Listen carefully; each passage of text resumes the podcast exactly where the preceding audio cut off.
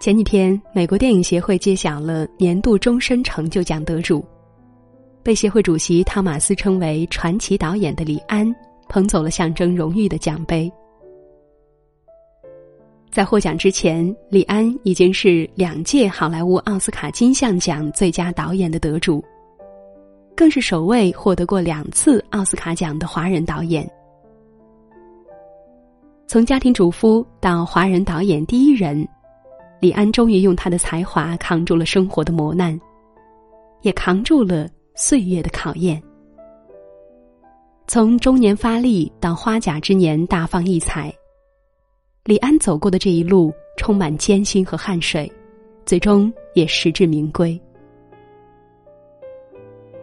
李安曾在节目当中接受记者采访时这样形容过自己。我是三十六岁才开张，属于很晚熟的人。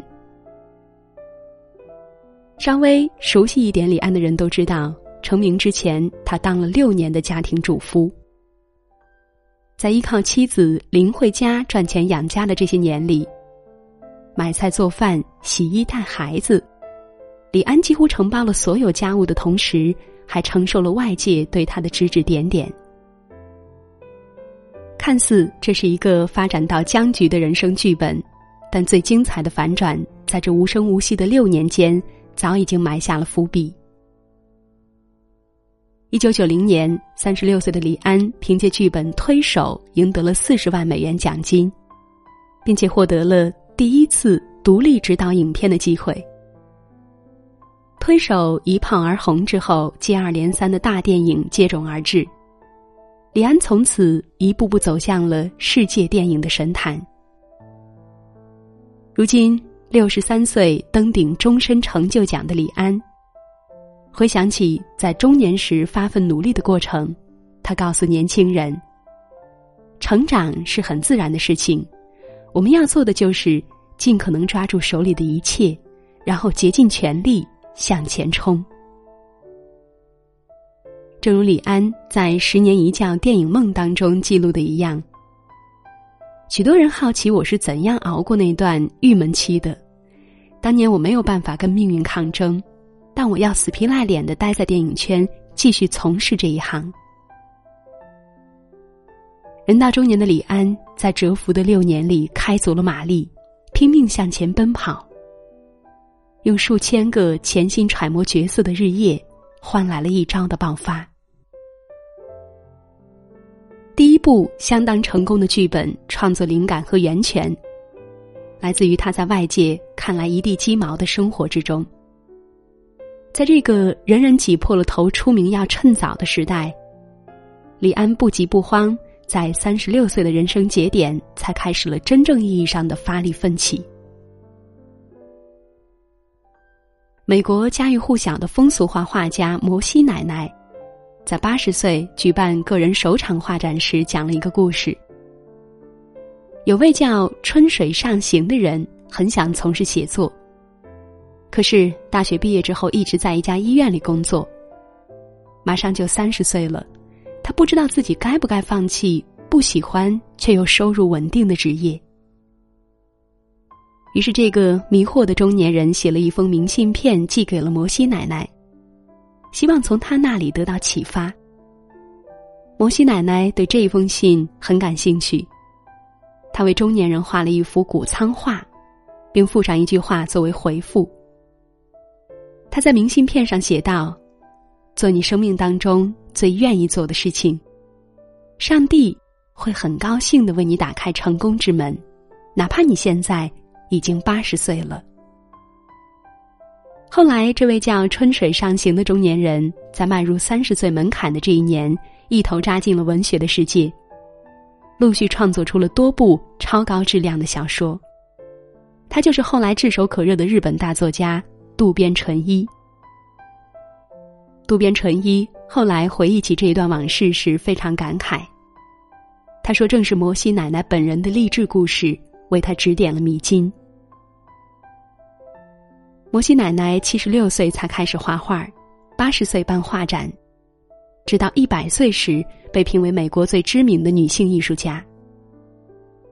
想做什么就大胆去做，写小说也好，办画展也好，现在就开始，一切都不会晚。永远不要小看一个中年甚至是老年才开始发奋的人，因为努力的最坏结果也不过就是大器晚成。人到底该在什么年龄做什么事情，本来就没有明文规定。想做一件事，就即刻开始。曾经在朋友圈看过一首被疯传的短诗，在时间上。纽约走在加州前面三个小时，但加州并没有变慢。有人二十二岁就毕业了，但等了五年才找到好工作。有人五十岁才当上 CEO，却活到了九十岁。世上每个人都有自己的发展时区，你没有落后，也没有领先，在命运为你安排的属于你自己的时区里。一切都非常准时。活到中年，只要你还愿意起步，就不会比别人晚。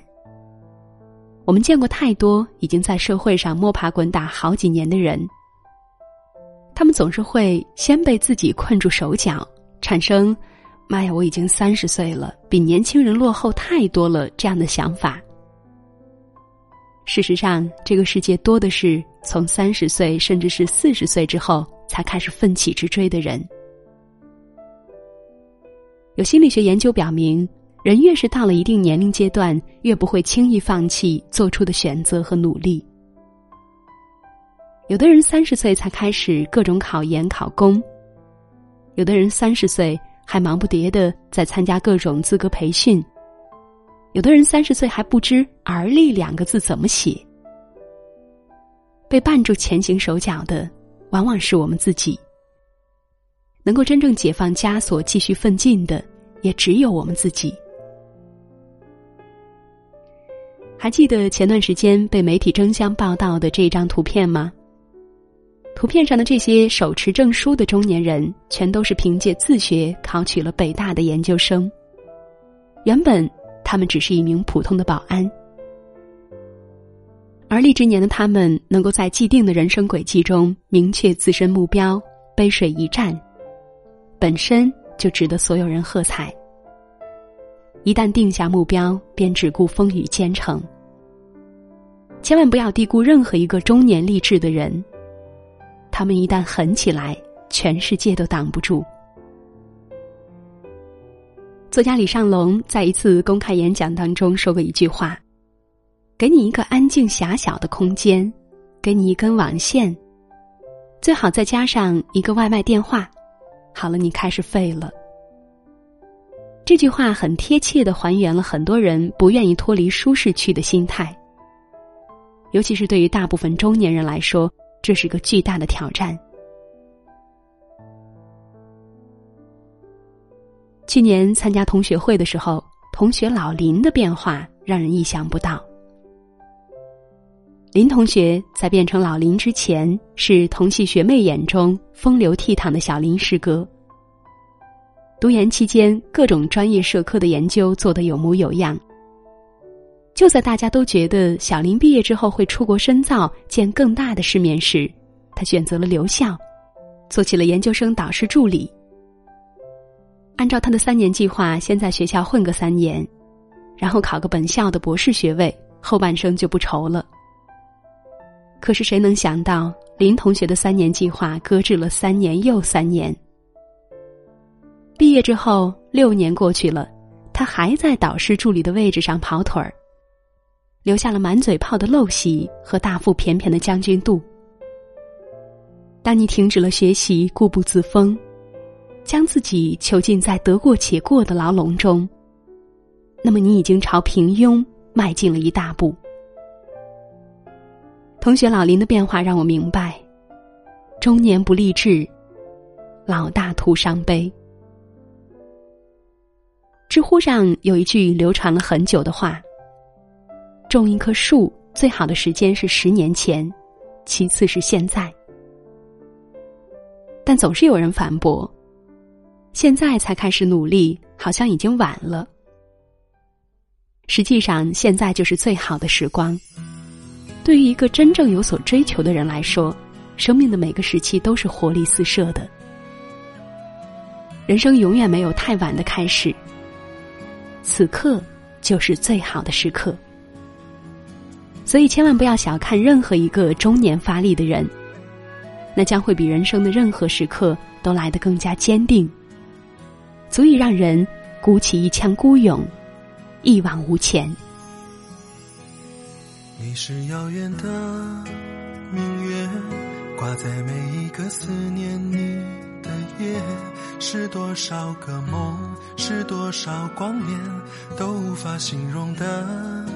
遥远，是否我爬到城市的顶端，才能触碰你温暖的指尖？要多少勇气，要多少时间，我才能来到你的面前？你就像天边的明月，片片的相思倒映在我心间，让我迷辗转难成眠，你就像水中的明月，缓缓的温柔流进我的心田，让我望穿了秋水，令我深深的沉醉，醉在你的月光里面，我拥着你入睡，醒在你的波光。里面，那是我的眼泪。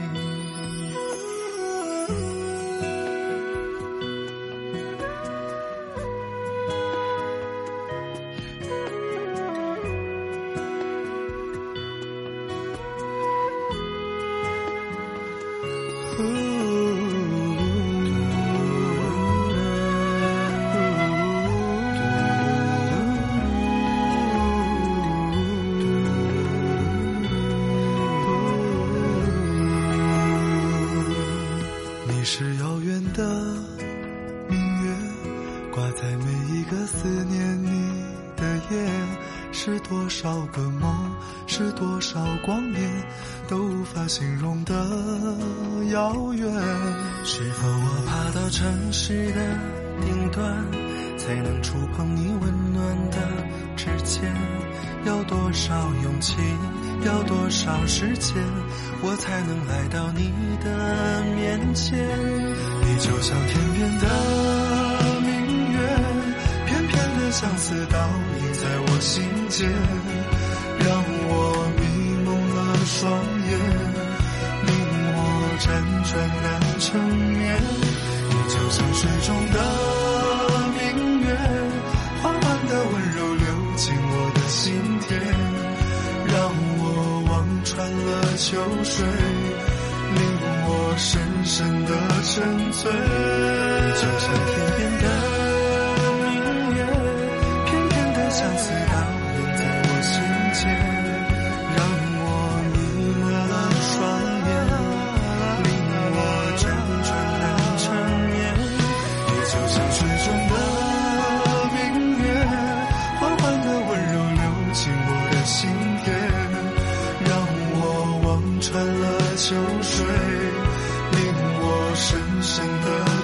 醉醉在你的月光里面我拥着你入睡醒在你的波光里面那是我的眼泪